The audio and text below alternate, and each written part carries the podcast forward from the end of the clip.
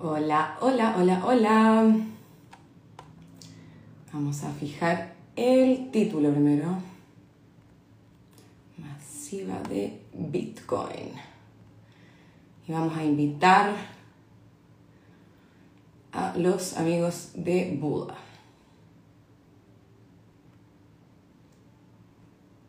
Un segundito, al tiro ya vamos.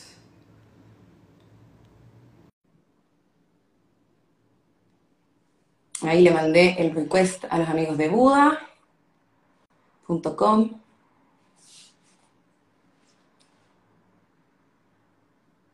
Así que hay que esperar un poquitito que se conecten. Ahí están, buda.com. Y eh, Guille, yo ya te mandé la solicitud. A ver. Sale esperando a buda.com.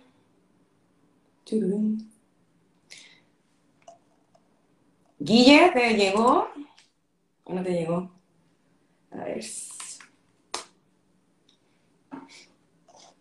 ¿Llega o no llega la invitación? Llegamos, ya. Entonces, yo te mandé una invitación y te la voy a volver a mandar.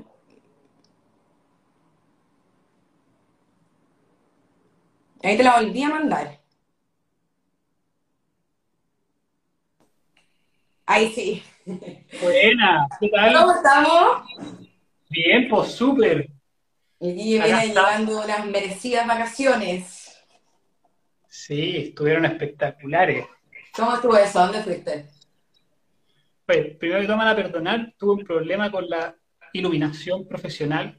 ¿Se ve muy mal? No. Te veís tú mismo atrás, pero da lo mismo. O sea, es mejor todavía porque se alcanza a ver la parte de atrás de la, de la polera, ¿o no? Sí. Más o menos. Tu grande. Hay un astronauta que era tener, hay un astronauta que era tener los 20.000 del precio de Bitcoin reflejado en el casco. Oye, ¿cómo estuvieron las vacaciones? ¿Dónde fuiste?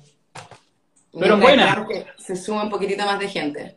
Las vacaciones esta vez unas vacaciones, bueno, yo, yo, yo estoy casado, tengo, tengo, tengo, tengo dos hijas, pero estas vacaciones fueron sin familia, o sin mi familia directa, porque mi papá me invitó a un viaje a caballo por la cordillera. Eh, era por temas logísticos, era prácticamente imposible que yo fuera con toda mi, mi manada.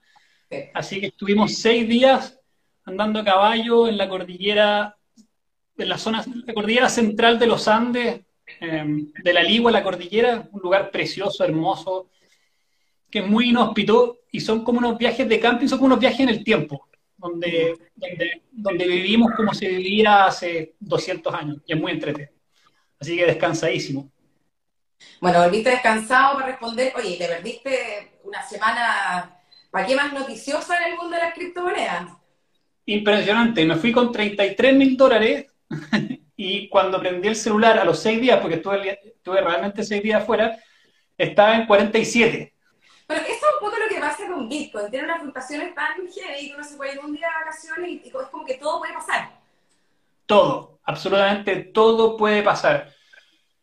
Es parte, eh, eso, eso es por la volatilidad y es parte de por qué siempre recomendamos comprar a largo plazo, porque no, no sé cuánto, bueno, hay en, en finanzas, en el mundo, en el mundo de las finanzas, en el mundo de las inversiones, siempre hay que buscar inversiones que sean inversiones cuya rentabilidad premie el riesgo, porque todas las inversiones, todas, todas, todas, incluso cuando uno compra dólares, incluso cuando uno compra bonos del Tesoro americano, que es la economía más poderosa del mundo, hay un riesgo asociado.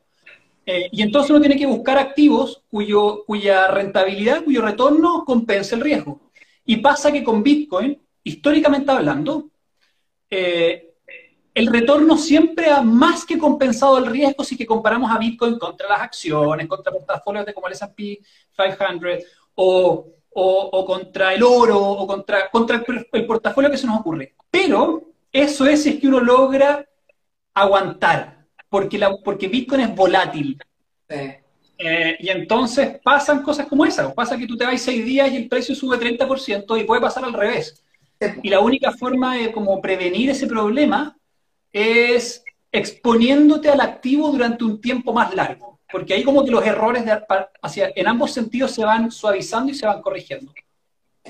Oye, bueno, para la gente que se viene sumando, nosotros seguimos generando aquí contenido de criptomonedas porque ha sido mucho el interés que hay de la gente y eh, porque muchos tienen ganas de invertir en otros tipos de activos eh, menos tradicionales. Entonces estamos nuevamente aquí con Guillermo Torrealba, que es CEO de Buda.com, uno de los exchanges más reconocidos de criptomonedas de América Latina, con más de 250 mil clientes, creo que es. Y presencia en Chile, Argentina, Colombia, que nos ha llegado mucha gente de Colombia y Perú.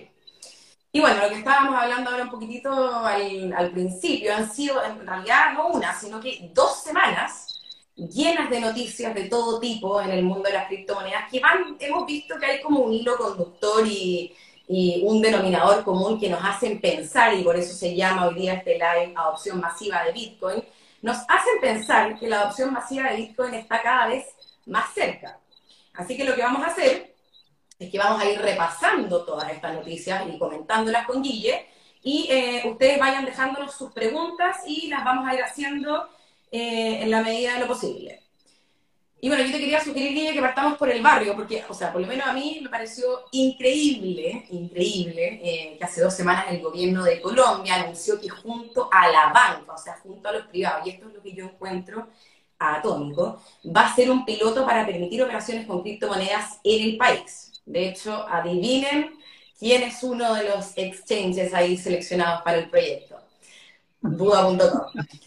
Eh, bueno, Guille, por favor, cuéntanos un poco de este proyecto que se llama Sandbox Regulatorio, o la arenera, como le pusieron allá, y que parte ahora, en dos semanas más, en, marzo. O sea, yo quiero, quiero saber un poco tus impresiones.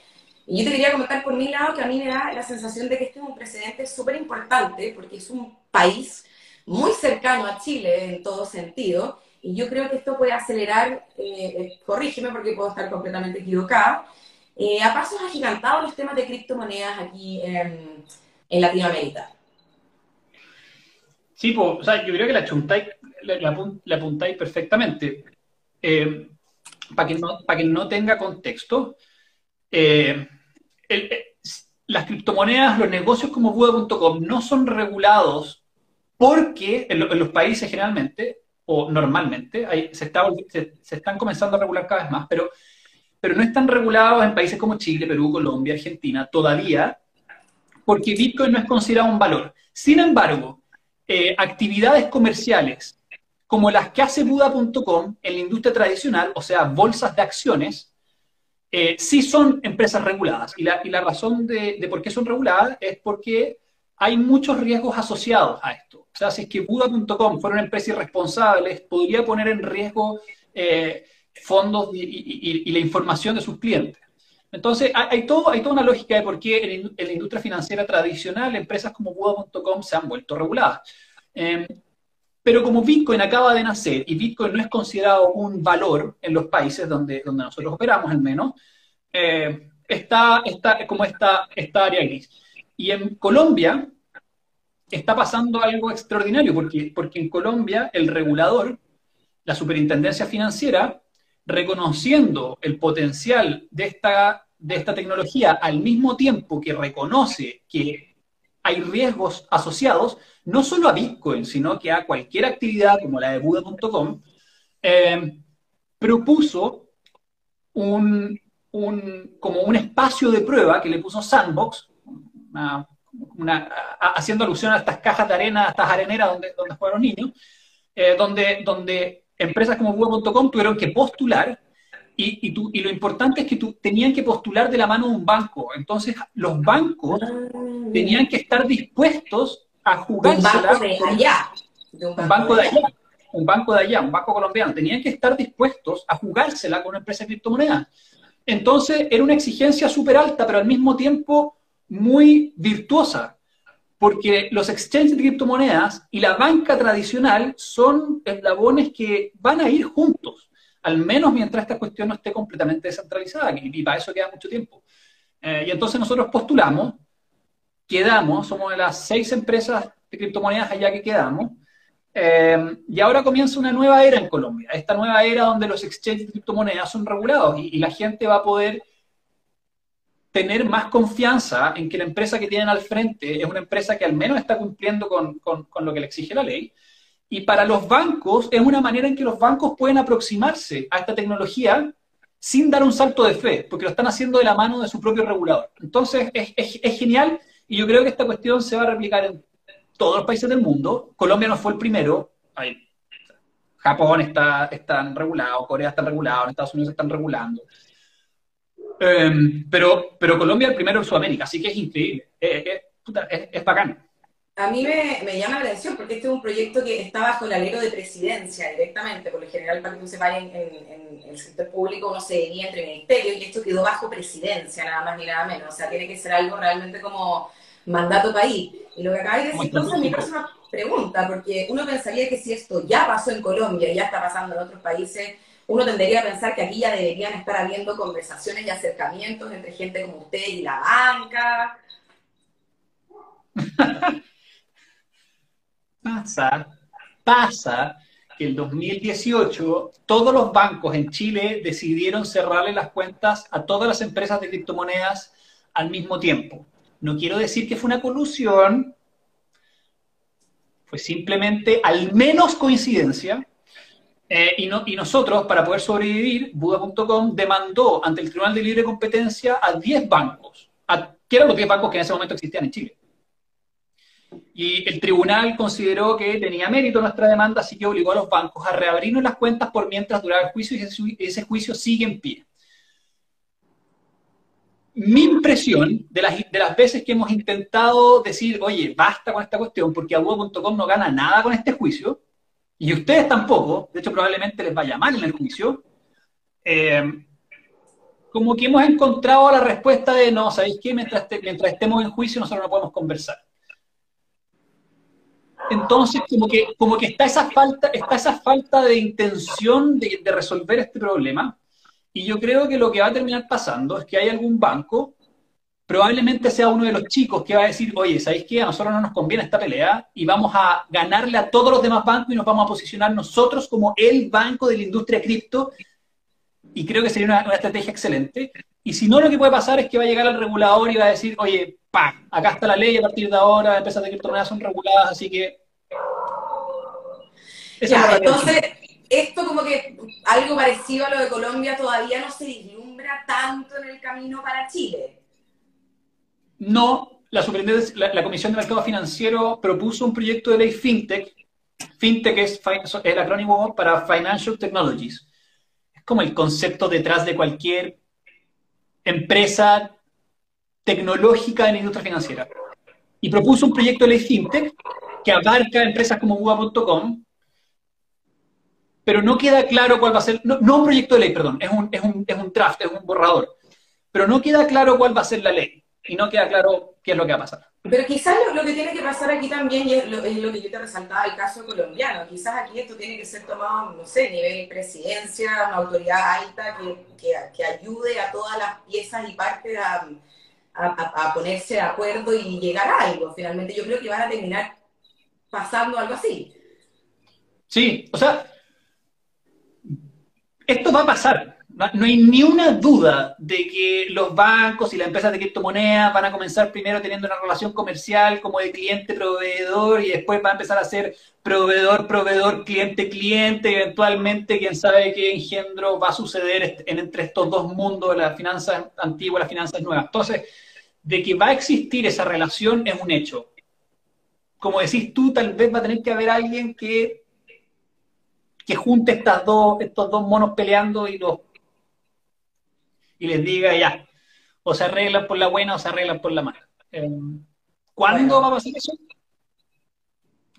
Yo creo que lo que vamos a hablar ahora quizás pueda acelerar un poquitito ese proceso, porque Visa, recordemos, una de las multinacionales de servicios financieros más grandes del mundo, en la misma línea anunció que va a trabajar en un programa que le va a permitir a los bancos ofrecer servicios relacionados a Bitcoin a través de Algorand, que es una compañía de criptomonedas que obtuvo permiso del regulador estadounidense para ser catalogado como banco digital. ¿Qué tal? Mastercard, salió diciendo lo mismo un par de semanas después. La semana pasada salió el gerente general de Mastercard diciendo que de acá a fin de año iban a ofrecerle una manera a todos sus clientes, un mecanismo para comprar, comprar y vender criptomonedas. Eh, sí. Mi sensación es que los bancos no quieren, pero a mí me huele que finalmente van a tener que prepararse para ceder en un territorio que yo creo que nunca se imaginaron eh, que iban a tener que ceder. O sea, yo creo que todos partieron mirando un poco a huevo este tema de las criptomonedas, todos decían, no, esto es una burbuja, eh, va a pegar, eh, va a morir rapidito. Y yo creo que ahora se están dando cuenta de que parece que no están así. Sí, yo creo, yo creo que yo, yo sinceramente creo que la mayoría de los bancos estaban actuando de buena fe y como protegiéndose porque no entendían el tema. Actuaron mal. Estoy hablando del caso de Chile donde cerró las cuentas. Actuaron mal porque esa no es la forma de proceder. Pero no creo que hayan tenido malas intenciones. Sí creo que hay algunos bancos que tal vez estaban haciendo, estaban haciendo esto porque, porque se les llega competencia. Y, y, y los bancos en verdad están, están compitiendo, o sea, Puda.com le está, y cualquier empresa de criptomoneda está ofreciendo una tecnología que los va a desintermediar, y esto se está viendo. Entonces siento que los bancos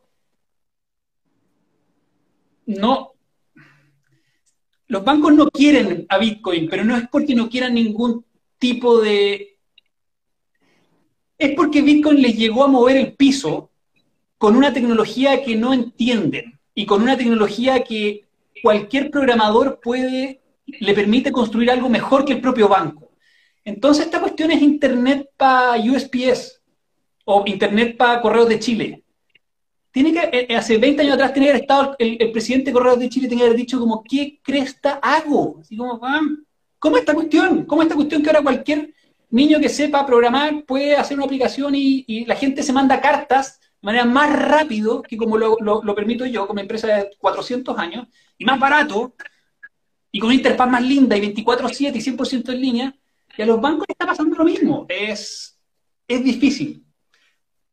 Pero no lo que pasa es que yo creo que como es algo, como tú decís, tan empleado, tan técnico, deben pensar que su existencia se ve amenazada por esto. Totalmente. Y ese es el meollo del asunto.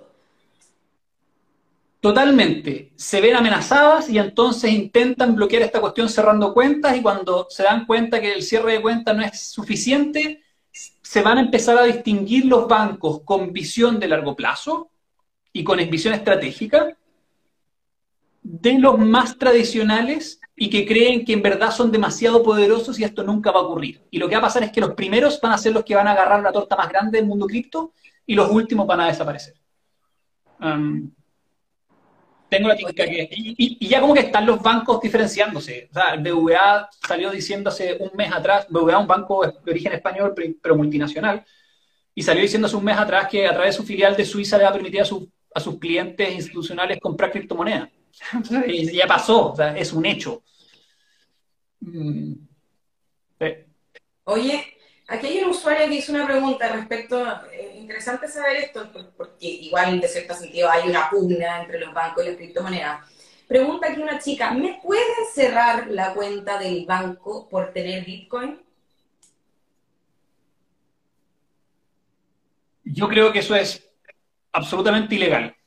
Eso atenta contra la libertad de emprendimiento, contra la libertad, contra cualquier libertad económica en Chile eh, y, y, me atrevo a decir que prácticamente en cualquier país.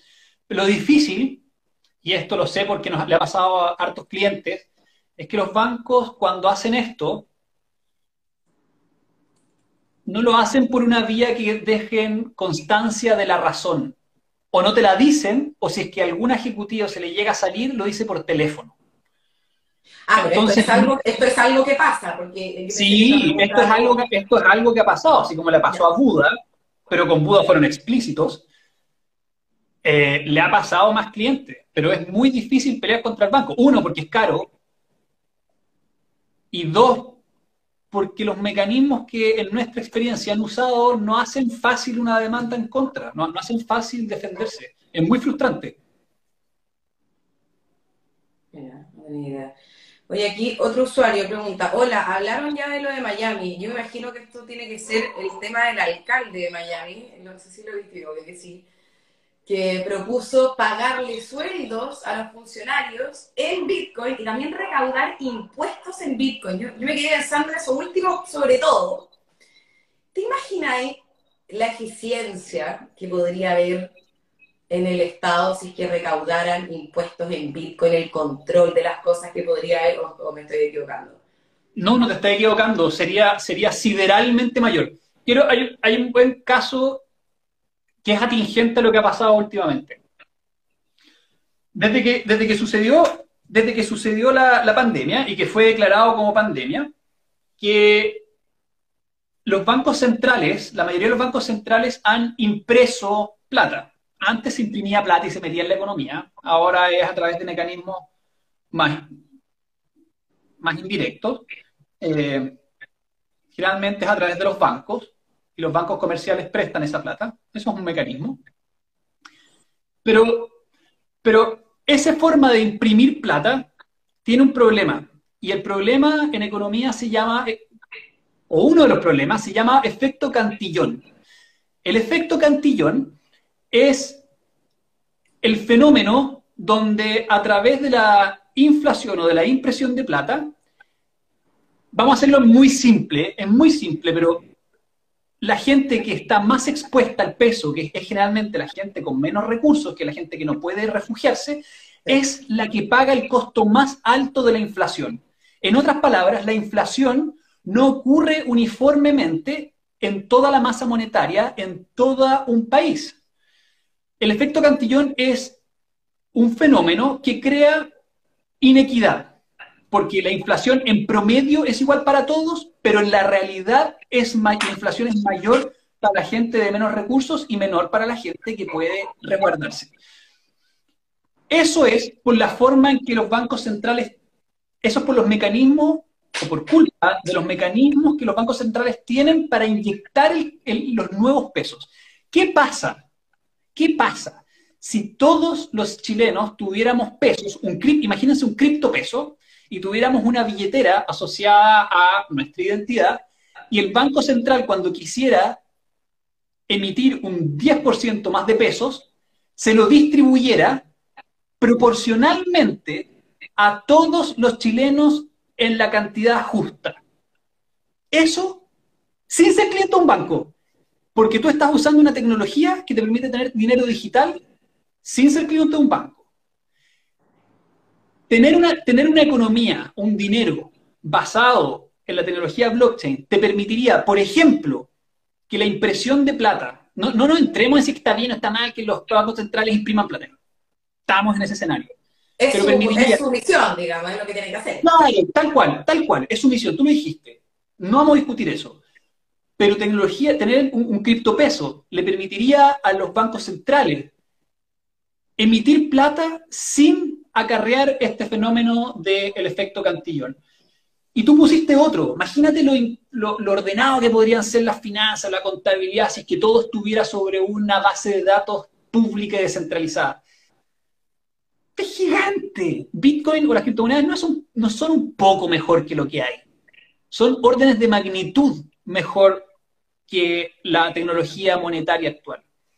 P. Chávez pone su airdrop gubernamental Claro, sería sería un airdrop gubernamental, sería un airdrop del, peso chileno. Y, puede, y puede que lo que yo esté diciendo tenga, eh, en verdad tenga otras desventajas que un técnico economista podría descubrir, pero es un ejemplo de la facilidad con la que tú podrías cambiar la lógica en que funciona la economía solo por estar usando una tecnología más moderna. Bueno, ya, pues entonces que Buda sea un propulsor de esto, un puente con el gobierno. Ahí los queremos, los queremos ver siendo líderes en este tema. Ah, bueno, es la, idea, es, nuestra intención. Bueno, y por eso estamos con Economina acercando temas complejos a gente que le interesa, pero no necesariamente es experta. Porque son temas me, me quedo con un punto, con el tema de Miami, que también me queda rondando en la cabeza y yo creo que a la gente también. El señor Francis Suárez, eh, que decidió ahora que quiere pagar sueldos en, criptomonedas, ¿tú te imaginas la escoba que le va a quedar el día que las criptomonedas, ya sabemos todos que tienen fluctuaciones enormes, caigan un montón, bueno, cuando suban todos van a estar obviamente felices, pero ¿cómo uno podría ajustar eso a, la fluctuación, a los vaivenes de mercado? Ah, bueno, si yo viviera con el, si yo me gastara todo mi sueldo, porque mi sueldo no me alcanzara para ahorrar, yo creo que sería una mala idea pedir que te paguen en Bitcoin. porque, porque en promedio vaya a ganar plata. Pero cuando perdáis plata, ese mes no vaya a poder comer. O, o, vaya a quedarte con hambre el 23 del, mes. Eh, pero, si, pero si tú podías ahorrar 20% de tu sueldo, 10% de tu sueldo, lo que sea, empieza, empieza a tener sentido que ese 20% me lo paguen en Bitcoin. Porque de todas las inversiones que hay, Bitcoin es una muy, muy buena. No, no es una piola buena, no es una más o menos buena. Es, Bitcoin es como inversión de largo plazo, es extraordinaria. Entonces a mí me hace sentido, pero depende de cada persona. Estaba pensando, bueno, a mí durante años me pagaban en dólares. Yo trabajaba en la empresa gringa y cuando el dólar subía me pillaba en un ánimo, pero, pero Obvio. bajaba, yo me iba variando la perra a la casa y ahí lo que hacían con nosotros nos hacían un promedio para no exponernos a fluctuaciones muy... ¿cachai? Imagínate, imagínate, te pasa, imagínate, te pasaba a ti con el dólar que se mueve así como con, un 5%, 10% cuando ya está quedando No, es para no sé si viste a este niño que usó Robin Hood, que se mató porque no le contestaron el teléfono cuando un activo subió bruscamente y él no tenía la plata en el banco para pagarlo. O sea, yo imagino cosas así. No recomiendo recibir todo el sueldo en Bitcoin si uno depende de esa plata para llegar a fin de mes. Súper buen punto. Vamos a llamar al alcalde de Miami para que no se tire con el 100%. Pero, pero, pero lo que dijo el alcalde de Miami fue justamente eso, es la posibilidad de que parte del sueldo se pague en cripto. Así que depende de cada persona. Oye, ya, espérate. Una pregunta más, dos preguntas más y seguimos con dos noticias importantes. Aquí también la gente está preguntando, ¿qué opina Don Guille sobre los dichos de Doctor Doom? Recordemos que Doctor Doom es Nuriel Judy, no, ¿cómo se llama? Nuriel Rubini, Rubini, que fue quien predijo la crisis subprime del 2008. Hace dos días, Doctor Doom, como le dicen, porque es un gallo que es de tendencias fatalistas, dijo que eh, las criptomonedas eran una burbuja y que iban a desaparecer. Doctor Doom viene diciendo eso 10 años, hace 10 años, y, no ha llegado el día en que Doctor Doom le ha chuntado a su teoría. Y si Doctor Doom se dedica a ser pesimista respecto a todo, eventualmente algunas de sus teorías se cumplen y Doctor Doom asume un montón de eh, entre credibilidad y ego. Rubini es un gallo bien inteligente, pero Rubini ha sido súper crítico de las cripto a un punto donde yo tengo la sensación de que Rubini se metió con el tema a nivel personal. Y, para Rubini... Como que, ah, como que reputacionalmente para Rubini va a ser muy costoso admitir lo contrario. No así otras como Rey, Dalio, que, fue muy crítico y ahora se empezó a dar vuelta la chaqueta y está diciendo que Bitcoin era una extraordinaria invención no sé qué tanto decir, como que yo partí de esta industria el 2014, después de la burbuja del 2013, que fue muy parecida a la del 2017, pero 10 veces más chica. Y, y todos decían que la cuestión iba a morir, y todo el mundo decía que las criptomonedas no tenían sentido, y todo el mundo decía que bla, bla, bla, bla, bla, bla, bla. Y en la medida que pasa el tiempo, esas personas se van acabando, y la tecnología sigue, y los emprendedores seguimos construyendo, y la gente sigue usándolo para ABC, y, va a pasar con el beneplácito de Rubini o sin el beneplácito de Dr. Lu. Oye, unas preguntitas sobre Buda. Recordemos a la gente que aquí estamos con el CEO de Buda.com, uno de los exchanges de criptomonedas más grandes de América Latina. Han preguntado esto como tres veces. ¿Hay algún seguro contra estafas en Buda.com? Depende de qué estafa. Eh, no, si a ustedes les roban los accesos de su cuenta, eh, van, a perder, van a perder su plata. Esa, es una de las responsabilidades de, esa es una de las responsabilidades de tener una, o sea, de, trabajar con una tecnología que es descentralizada. Acá es importante que cada persona tome responsabilidad sobre la seguridad de su cuenta. Eh, y respecto a una estafa, es que, no entiendo lo de estafa, se refiere a, es como, si, si, me estafan y pierdo mi criptomoneda, ¿Buda va a responder? No, no, Buda no va a responder por... Esto es un caso que lamentablemente pasa más seguido de lo que me gustaría. Gente que compra bitcoins no se conforma con la rentabilidad de bitcoin, sino que caen en el... Está, ladrando el dálmata. no hay problema, yo no lo escucho. A mí... Ya. entre mi perro y mi hijo tengo más o menos está la situación. No, yo, yo, ni lo escucho. Eh, ni lo escucho.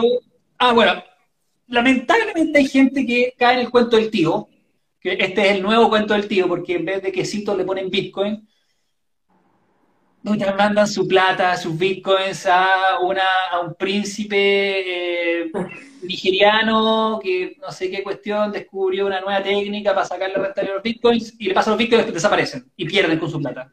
Eso es una estafa. Tiene 25.000 años esa estafa, solo cambia el título de la canción. Bitcoin no se hace, o sea, Buda no se hace responsable de eso. Ahora, la industria de las criptomonedas está madurando y están comenzando a asegurar a empresas de criptomonedas por hackeos. Pero al día de hoy hay muy poquitas empresas y son las más grandes del mundo las que han accedido a estos seguros. Y en Buda.com estamos avanzando en conversaciones para acceder a algo así, pero todavía no. Entonces, no todavía, pronto ojalá. Y lo otro, Guille, que lo preguntan mucho, yo creo que es bueno, lo hablamos en el live pasado, pero es bueno recordarlo porque aquí hay muchos seguidores de Buda.com. ¿Van a agregar nuevas monedas? Es como la pregunta recurrente. Eh, pero yo creo que la vamos a tener que ir siempre haciendo porque... Vamos a seguir, haciendo, vamos a seguir respondiendo siempre, porque tenemos mucha paciencia. La respuesta es sí, no muy rápido, no el próximo mes, probablemente se venga un stablecoin pronto, pero, pero es poco probable que Buda.com se transforme en un, o sea, que, que, Buda.com tenga 400 alternativas donde elegir, porque no es el foco de Buda.com. Nosotros, la misión de Buda.com es acelerar la adopción de Bitcoin en Latinoamérica. Y es Bitcoin porque creemos que el mundo tiene que estar conectado bajo un estándar monetario global descentralizado y digital. Y entonces nosotros estamos ayudando y nosotros estamos desarrollando productos financieros construidos sobre Bitcoin para ayudar a que el mundo se conecte a esta gran criptomoneda. Y una vez que esté dentro de esta criptomoneda va a poder hacer lo que se te ocurra, comprarla que Pero, pero esa misión nos aleja un poco de este mundo donde, o de esta posibilidad donde Buda se transforma como en un casino de, de miles de alternativas de cripto. No, no es lo que nos mueve realmente no es lo que a mí me encanta, no es lo que me hace despertar contento en la mañana. Vaya a tener que ponerte un, un banner de que no te vayas a transformar en eso, porque parece que la gente, es, como la pregunta de todos los días cada dos segundos. Oye, pero no, Oye, bueno, vamos ya, veo que se están poniendo todos muy ansiosos con Elon Musk y con Tesla. Vamos a, la noticia de, no sé, el siglo, yo creo que para criptomonedas, porque nada más y nada menos que Elon Musk, Don Elon Musk, eh, CEO de Tesla y de SpaceX, dijo que cree que Bitcoin está a puertas de ser adoptado de forma masiva por las finanzas tradicionales, que es precisamente a lo que apuntan todas las noticias que hemos estado comentando. Y de hecho, y esto yo lo encontré heavy cambió su biografía en Twitter y se puso hashtag, Bitcoin y escribió en retrospectiva, era inevitable, refiriéndose a Bitcoin, lo que además disparó obviamente su precio en más de 6 mil dólares. Y un par de días después, ya lo que todos sabemos es que Tesla anuncia una inversión de 1.500 millones de dólares en Bitcoin y que la va a aceptar como medio de pago. Y el precio del Bitcoin, como no, llegó a máximos históricos. Gracias, Elon. eso, es lo primero. Eh, me, pudo, me haber avisado que esto iba a ocurrir en mi ausencia. Mejor no, porque me haría yo ansioso. Em, ¿Esto es algo que a ti te puede, si tú supieras que algo así iba a pasar cuando te vas de vacaciones? Sí, es así importante. No hay nada que hacer, ¿no? Sí, me habría ido de vacaciones igual, pero me habría ido menos cómodo. Pero no tengo nada que hacer si es que eso pasa. Eh, bueno, Elon Musk es un súper innovador, un gallo bastante excepcional um, y había sido bien crítico de Bitcoin y lo que fue pasando es que fue bien crítico de Bitcoin, pero hace mucho tiempo que ya venía tonteando con las cripto, o sea, con las cripto. Empezó a huevear con Dogecoin, que es esta criptomoneda de broma. No le compró, hagan, lo, que, lo que quieran, pero es riesgoso. Le compró a su hijo o hija. Eso fue recién, pero hace, hace tiempo, hace más de un año, que empezó como a tuitear cosas de Dogecoin y Dogecoin les disparaba. Eh, y después empezó a hablar sobre el dinero sin referirse a Bitcoin, y un par de veces se refirió a Bitcoin, pero no de la manera más, más, más positiva hasta que eventualmente llegó como a la gran realización, al gran descubrimiento al que hemos llegado mucho y que, nos ha terminado convencer en el mundo de las criptomonedas, y es que el dinero es información. El dinero es ni más ni menos que información. Y hay mejores y peores formas de dinero en la medida que estas, estas formas de dinero guarden mejor esa información y permitan transferir mejor esa información a través de la economía. Cuando tú te das cuenta, porque lo que acabo de decir, puta, suena como medio abstracto, pero cuando tú te das cuenta de lo que, y lo incorporas a tu lógica, lo que acabo de decir, Bitcoin parece ser casi, inevitablemente, la mejor opción. Entonces, como que hace un tiempo, hace un par de meses, ya como que empezó con estos tweets medios abstractos, donde empezó a hablar sobre el dinero de información y eventualmente, ¡pum!, se cambió el nombre, la biografía, y, yo creo que lo que está pasando y Elon Musk es como la señal de lo que vamos a ver durante los próximos años. Y al mismo tiempo es una señal y nos demuestra lo temprano que estamos, porque cuando el gallo más innovador que ha pasado por el mundo corporate en al menos décadas, cuando el más innovador recién ahora se da cuenta de que Bitcoin en el futuro, a mí me hace pensar que queda mucho rato para que los más tradicionales digan, ya, sí, Bitcoin en el futuro. Entonces, como una señal de que, bacán, vamos bien, recuerden, estamos recién partiendo porque el más innovador del mundo corporate acaba de decir, oye, sí, esta cuestión va. Eh, y respecto al movimiento de precio, entre mis conclusiones son entre que Bitcoin, al igual que la mayoría de las acciones, son súper susceptibles a vaivenes producto de comentarios de gente poderosa.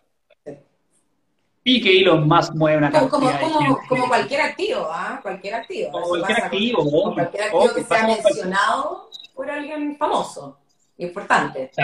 por, eso le tienen casi prohibido hablar a Elon Musk hablar de Tesla, porque cada vez que lo hacía el precio se disparaba.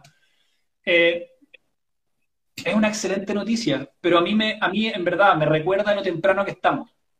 A mí, a mí me, da risa el, estos como vaivenes de opinión que tiene, me gusta, porque yo creo que lo más legítimo en la vida es cambiar de opinión a medida que uno va teniendo más información. Pero este gallo como que de la noche a la mañana se hizo como, se convirtió en el embajador número uno de las criptomonedas y no ha parado. Y ahora está, tú caché que todos los días está tuiteando, es muy, muy, muy conveniente para los criptolares o las bitcoiners. Sí, de todas maneras, de todas maneras tener a Elon Musk de nuestro lado es, la raja. Eh, pero, pero, pero, pero entiendo perfectamente lo que le pasó. Yo cuando, en aquella época, cuando yo conocí Bitcoin, yo me obsesioné. O sea, cuando yo entendí la, cuando yo entendí la tecnología y cuando yo entendí el concepto de dinero, cuando realmente lo entendí, esta cuestión casi que no se sintió voluntaria, o sea, nunca más dejé de pensar en esta cuestión porque era demasiado power. Eh, y me imagino que los más de estar en la misma, como, como, ah, en serio, en serio. Pero me sorprende lo tarde que llegó, digamos, a subirse al carro. Pero, pero al contrario, yo creo que es muy temprano, es como la señal, es la señal de que esto está recién partiendo.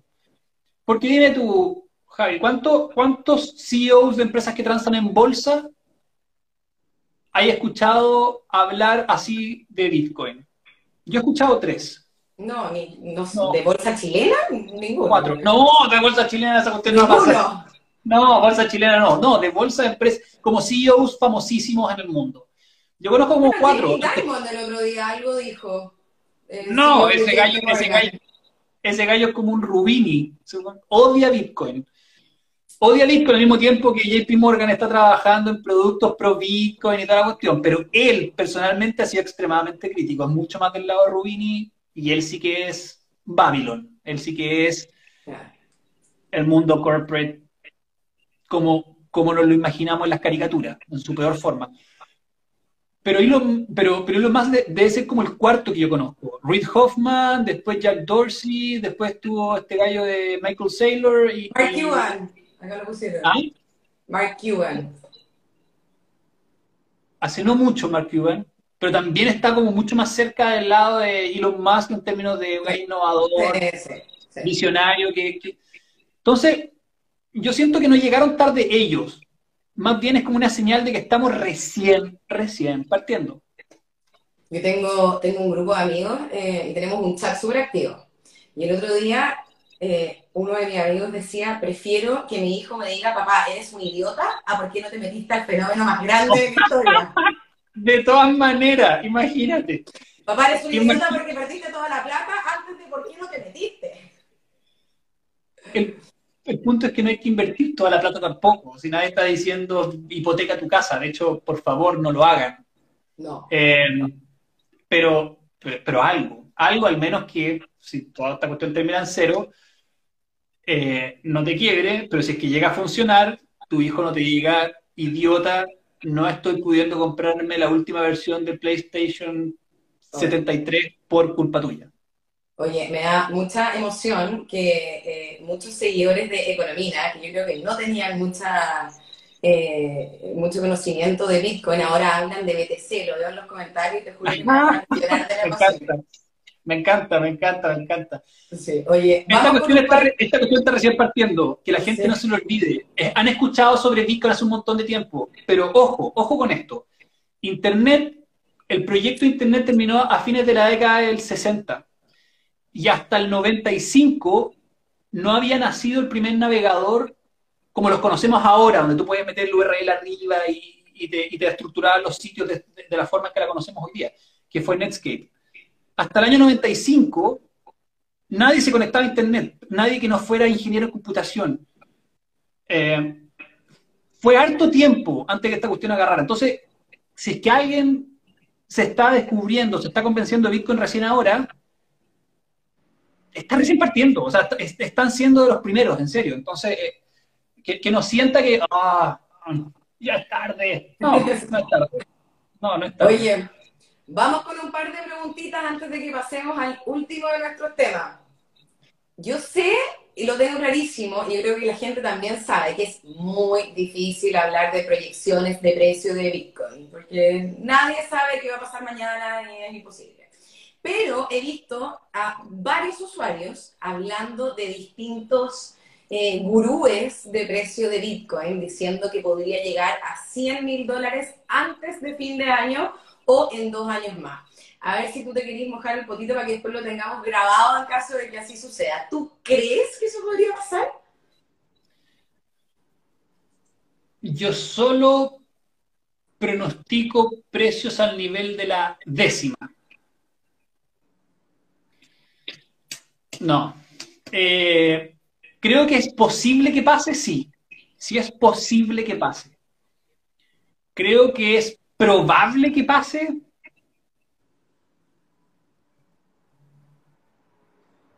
Sí. sí, creo que es probable que pase. Creo que es probable que pase. Eh, Espérate, yo dije. Nadie ¿un O dos años. Dos años es muy probable que pase. Y uno es probable. Y uno, existe una probabilidad, para mi gusto, entre un 25 y, no sé qué significa este porcentaje, pero entre un 25 y un 35%. Eh, no, creo que, creo que es posible, pero no ocupen no, yo, no tengo idea. O sea, si es que, si es que esto no se cumple y, mañana Bitcoin cae, yo voy a perder plata, escúchenme, yo voy a perder plata. O sea, no, no, no confíen. Estamos en toda esta, estamos, estamos juntos en esta. Nadie sabe cuál va a ser el precio mañana. Pero yo lo que estoy viendo es que la industria se está desarrollando de una manera en que es posible que el precio suba harto. Eh, creo que es posible porque... Voy a dar dos noticias, Javi. Dos noticias que para mí fueron las mejores noticias que han habido desde que yo estoy metido en Bitcoin. Uno, regulador bancario de Estados Unidos autorizó, primero autorizó a que bancos custodien criptomonedas. ¡Boom! Y el mismo regulador, un mes después, concedió las primeras licencias de banco a nivel federal a empresas de criptomonedas. Imagínate eso, el regulador bancario ahora está concediendo licencias de banco a empresas de criptomonedas. Y la otra noticia es que PayPal le permite a sus 350 millones de clientes comprar y vender criptomonedas para eventualmente durante este 2021 permitirle a sus 25 millones de usuarios, o sea, perdón, de comercios adheridos, aceptar bitcoins como medio de pago. O sea, estoy viendo adopción junto con regulación. Para mí esas dos noticias son, son tremendas. Entonces, bueno, y, lo, que, teníamos ahora para el final, también una cosa ya, porque PayPal, claro, lo usa algunas personas, lo usan, no, no es, es masivo, pero no es tan masivo como, por ejemplo, Uber, que el CEO anunció la semana pasada que están evaluando aceptar Bitcoin y criptomonedas como medio de pago. Y esa cuestión a mí, a mí por lo menos me voló la cabeza porque esto ya te habla de una masificación en el uso, porque se trata de un servicio demasiado cotidiano, masivo, usado por todo el mundo, ¿cachai? Es como que ya, a mí esto como que yo empiezo a ver de a poquito un efecto dominó que finalmente va a terminar forzando a muchos actores en distintas industrias, transporte, yo y restaurante con Bitcoin. Eh, Mira, es que pasa, sí, totalmente, totalmente, totalmente, va a empezar a pasar.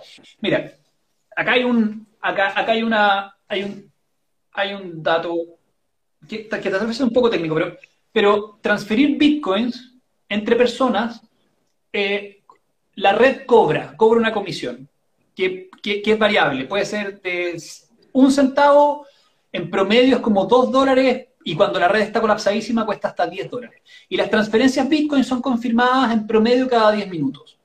Entonces, para pagos chicos, la red Bitcoin tal cual está no es tan, tan conveniente como hacer un pago usando otra tecnología.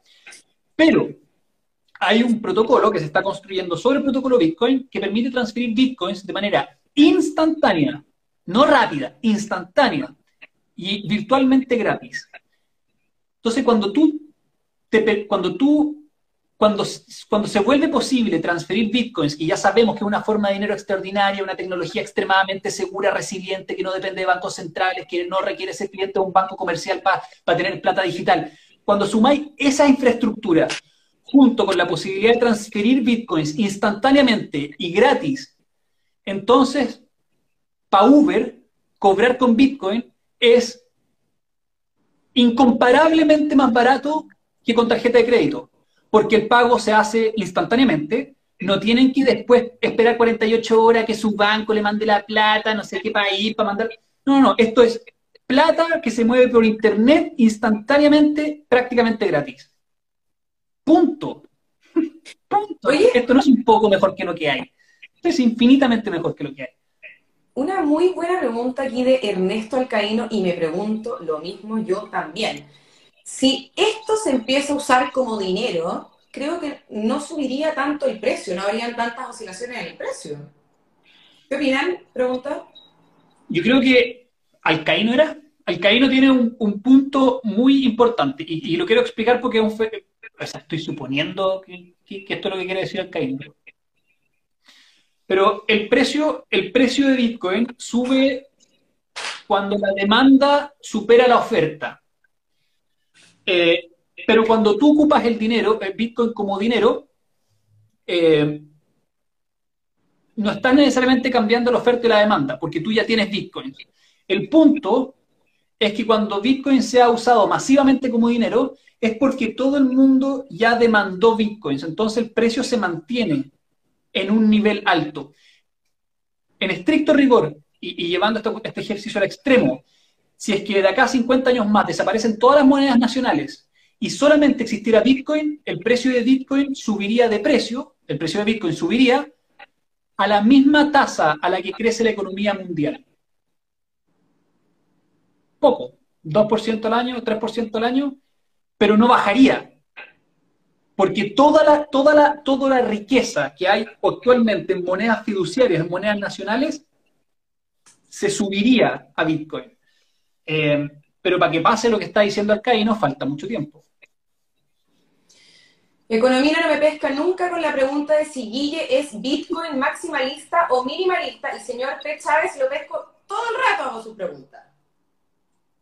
¿Soy yo maximalista o minimalista? Para que, para que no, no sé qué significa minimalista, pero, pero un, Bitcoin maximalista es aquel que cree que Bitcoin es lo único que tiene sentido, todo lo demás es una tontera, todo lo demás es una estafa. Yo no soy Bitcoin maximalist en el sentido de que yo estoy muy feliz de que haya innovación, pero para efectos de apuntar, de cumplir con la misión de la visión de Buda es que todo el mundo debiera estar conectado bajo un estándar monetario global descentralizado digital. Uno. Y lo que yo estoy viendo actualmente es que Bitcoin va muy bien encaminado para hacer ese estándar. Por lo tanto, en Buda.com estamos trabajando sobre Bitcoin. Si es que mañana llega otra criptomoneda y empieza a ser más usada que Bitcoin, y, yo veo que para cumplir mi visión de que haya un estándar monetario global descentralizado digital para todo el mundo, y, tiene más sentido trabajar sobre esa criptomoneda, voy a trabajar sobre esa criptomoneda.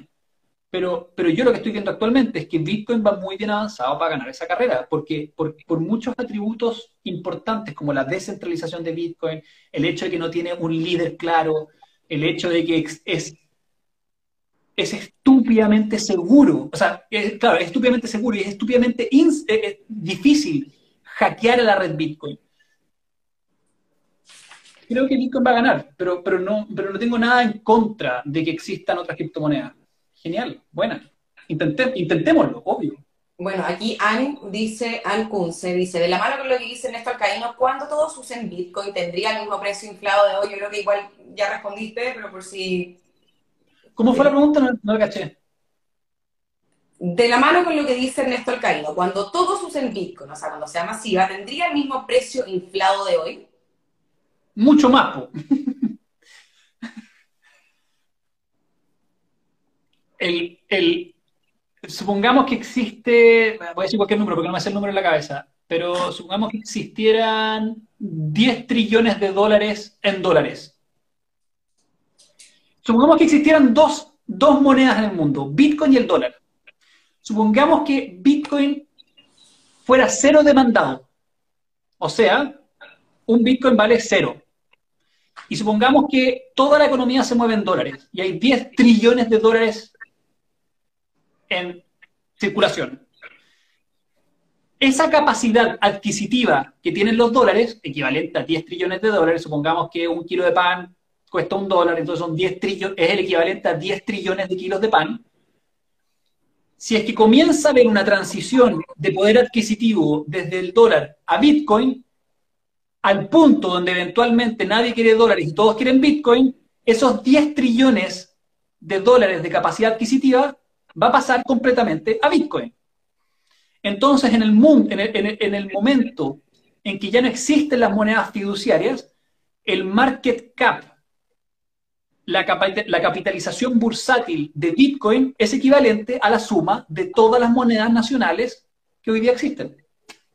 Tiene que ser así, no, hay otra forma, porque el dinero es información. ¿Y qué es lo que y qué, y qué contiene esta información? Es poder adquisitivo, es la capacidad de identificar escasez y preferencia. Y entonces todo, toda la información que se está guardando actualmente en el dólar se está transfiriendo a Bitcoin. Entonces, mucho más caro que ahora. Mil veces más caro. Nos quedan cinco minutos y hay dos preguntas que sí o sí te quiero hacer de la gente que me parecieron muy buenas. Uno, las vamos a mezclar un poquito para hacerlas todas. ¿Ethereum podría ser más importante que Bitcoin? ¿Y qué opinas de Ethereum?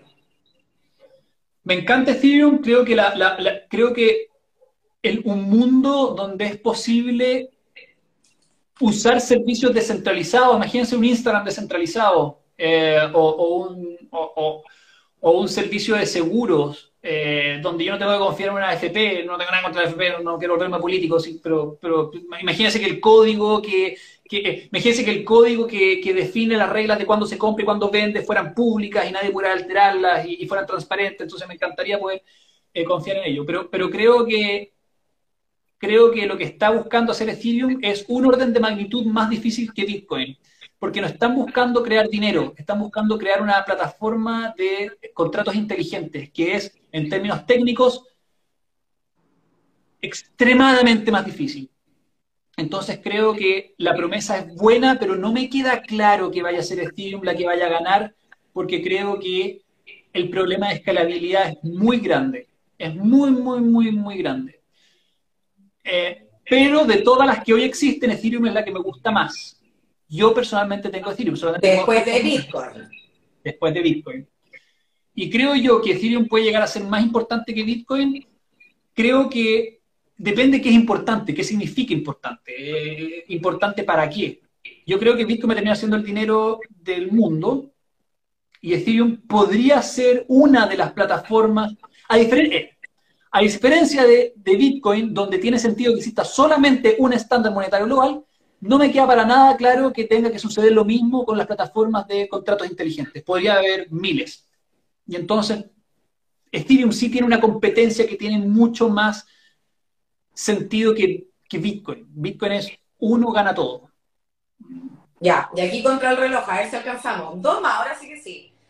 ¿Te imagináis un sistema de AFP hecho en criptomonedas Obvio, de todas maneras, funcionaría espectacular. Pero ahí necesitaríamos que eh, se esté construido sobre una, sobre una plataforma de contratos inteligentes como Ethereum, pero que escale, que ande bien y que sea muy probada. Yo no, yo no veo que esto suceda antes de 10 años más, no porque la tecnología no esté lista hoy día, igual creo que no está lista hoy día, pero podría estar lista hoy día, pero yo no quiero meter toda mi jubilación y la de todo un país dentro de un sistema que no lleva al menos una década de prueba. Bitcoin ya tiene una década de prueba y aún así no sé si recomendaría un país que lo adopte como moneda. Aparte creo que no sería posible, pero, pero sí, obvio que me lo imagino. Va a pasar. lo último, lo último, lamentablemente hay un montón, miles de preguntas que de nuevo no alcanzamos a responder porque se hace muy corto este espacio. El gobierno de India prohibió el uso de las cripto y obligó a sus ciudadanos a liquidarlas en seis meses. ¿Qué opinas? Opino que es un moribundo tratando de mandar la última estocada a ver si es que a ver si es que el atacante. Es como tapar el sol con un dedo. Ese, es un buen dicho. Es como tapar el sol con un dedo. Es lo que hizo China, pero dos años antes. Responde a estados medios no sé si India es totalitarista, no, India no tiene nada de totalitarista que yo sepa, pero, tiene que ver con un sistema que ve, que ve con miedo perder un poder muy grande, que es el poder del dinero. Y pasa principalmente en economía donde la gente quiere escapar de su moneda nacional. Eh, no veo a Estados Unidos con ese miedo, porque no veo a los gringos queriendo escapar del dólar, por ahora. Oye, em, bueno, lamentablemente, para variar, se quedan miles de preguntas sin responder. No es que seamos mala onda, sí han preguntado varias veces si el like se va a guardar. Por eso nos tenemos que despedir ahora, porque si nos pasamos, eh, no se puede guardar. Así que muchas gracias, Guille, por estar de nuevo con nosotros. Lo bueno es que tenemos más, para que la gente sepa, tenemos más instancias por venir. Así que muchas gracias y nos vemos. Gracias, y gracias a todos. Nos vemos. Chao. Cao.